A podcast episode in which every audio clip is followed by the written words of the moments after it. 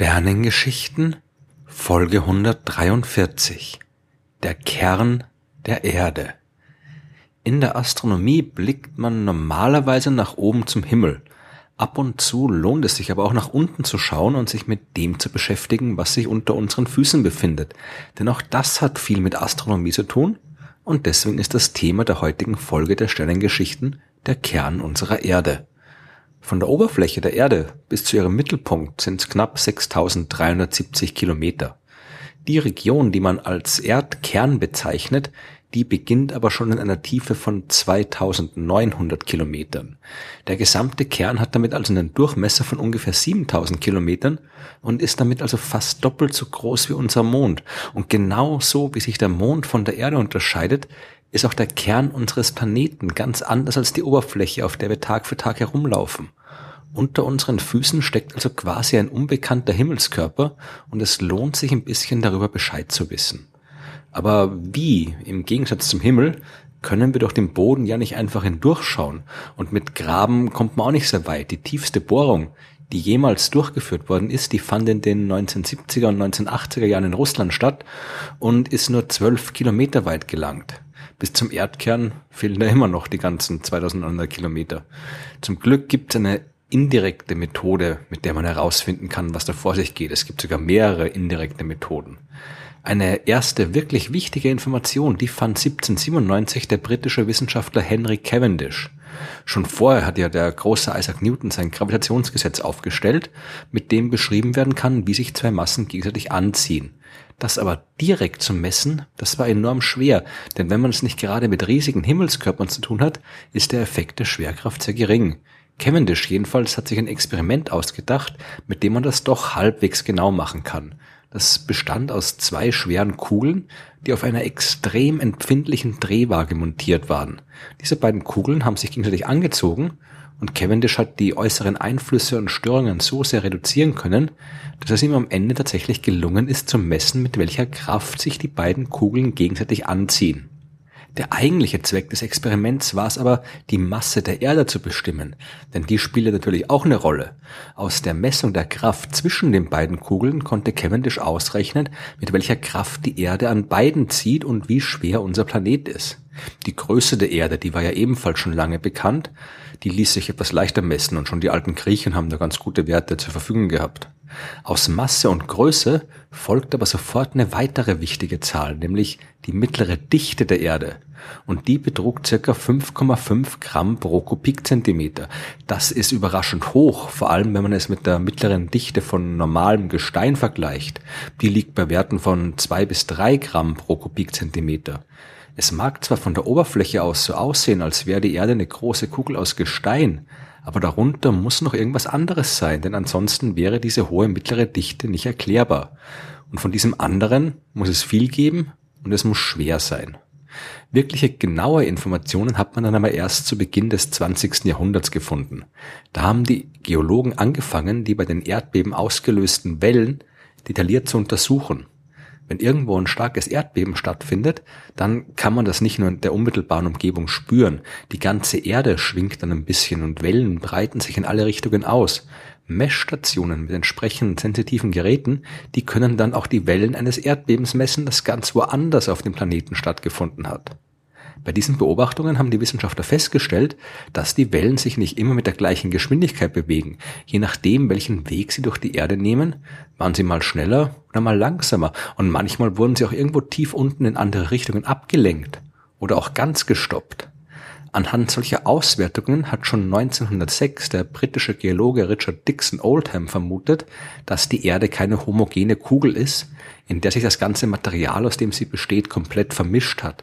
Er hat geschätzt, dass irgendwo in 2500 Kilometer Tiefe eine Art Grenze sein muss, wo sich das Material dann mehr oder weniger schlagartig ändert. Spätere Berechnungen haben diese Grenze dann in eine Tiefe von 2900 Kilometern verschoben. Die erste, die mit der Analyse von Erdbebenwellen tatsächlich die Existenz eines Erdkerns nachweisen konnte, war 1936 die dänische Seismologin Inge Lehmann. Und heute wissen wir, dass es nicht nur einen Kern gibt, sondern zwei.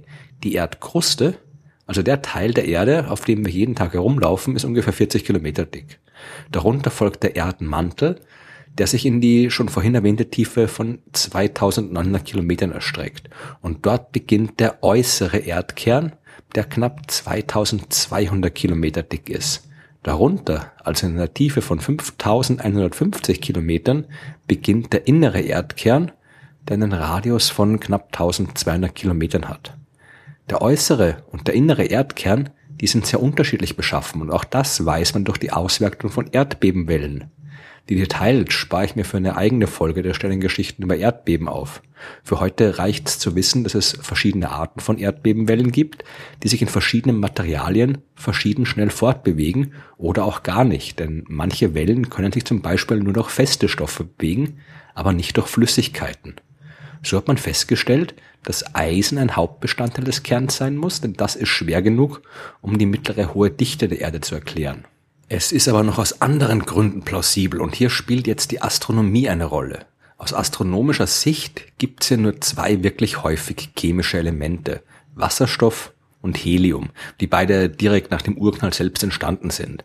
Der ganze Rest, der wurde erst lange später und in vergleichsweise geringen Mengen durch Kernfusion im Inneren von Sternen gebildet.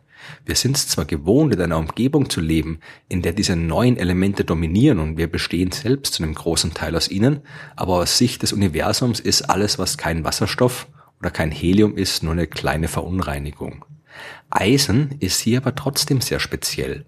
Wenn im Inneren eines Sterns zum Beispiel zwei Wasserstoffatome zu Helium fusioniert werden, wird dabei Energie frei. Wenn zwei Heliumatome zum Beispiel zu Sauerstoff fusionieren, dann wird dabei ebenfalls Energie frei. Das geht immer so weiter und es können immer schwerere Elemente entstehen. Erst bei Eisen tut sich dann was.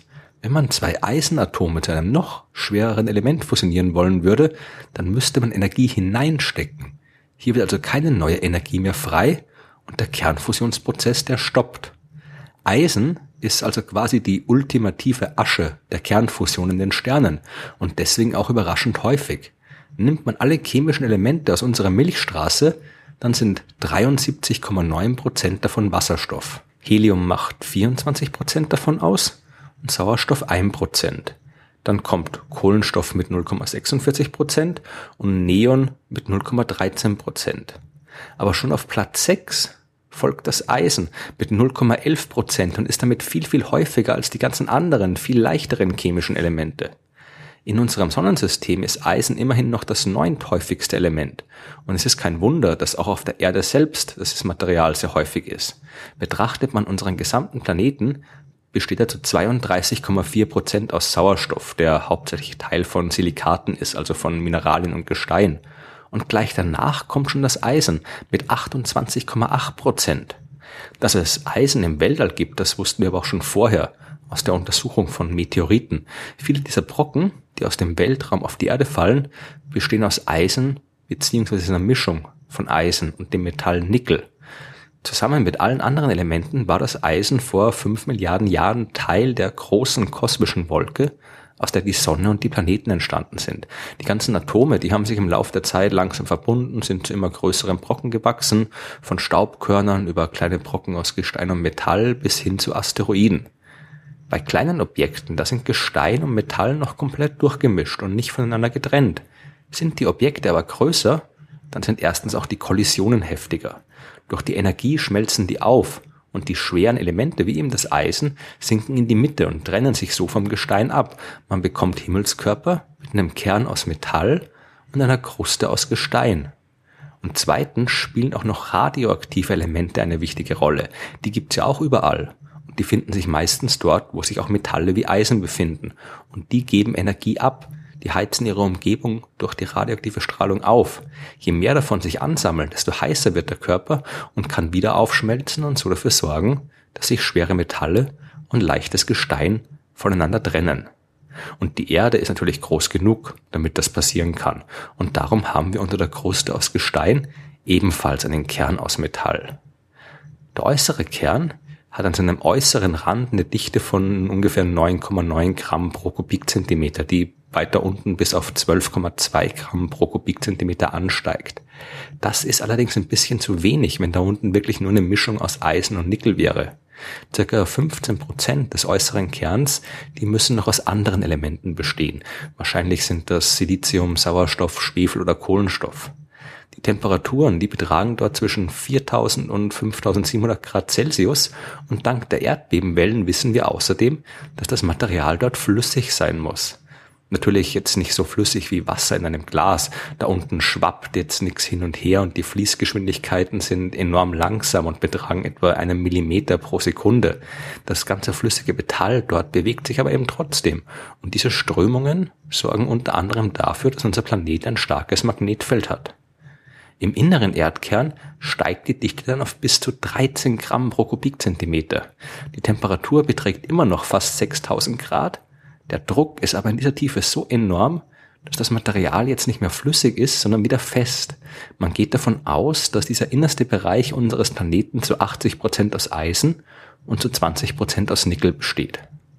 Trotz allem, was wir in den letzten Jahren und Jahrzehnten über den Kern unseres Planeten herausgefunden haben, gibt es immer noch viel, was wir nicht wissen.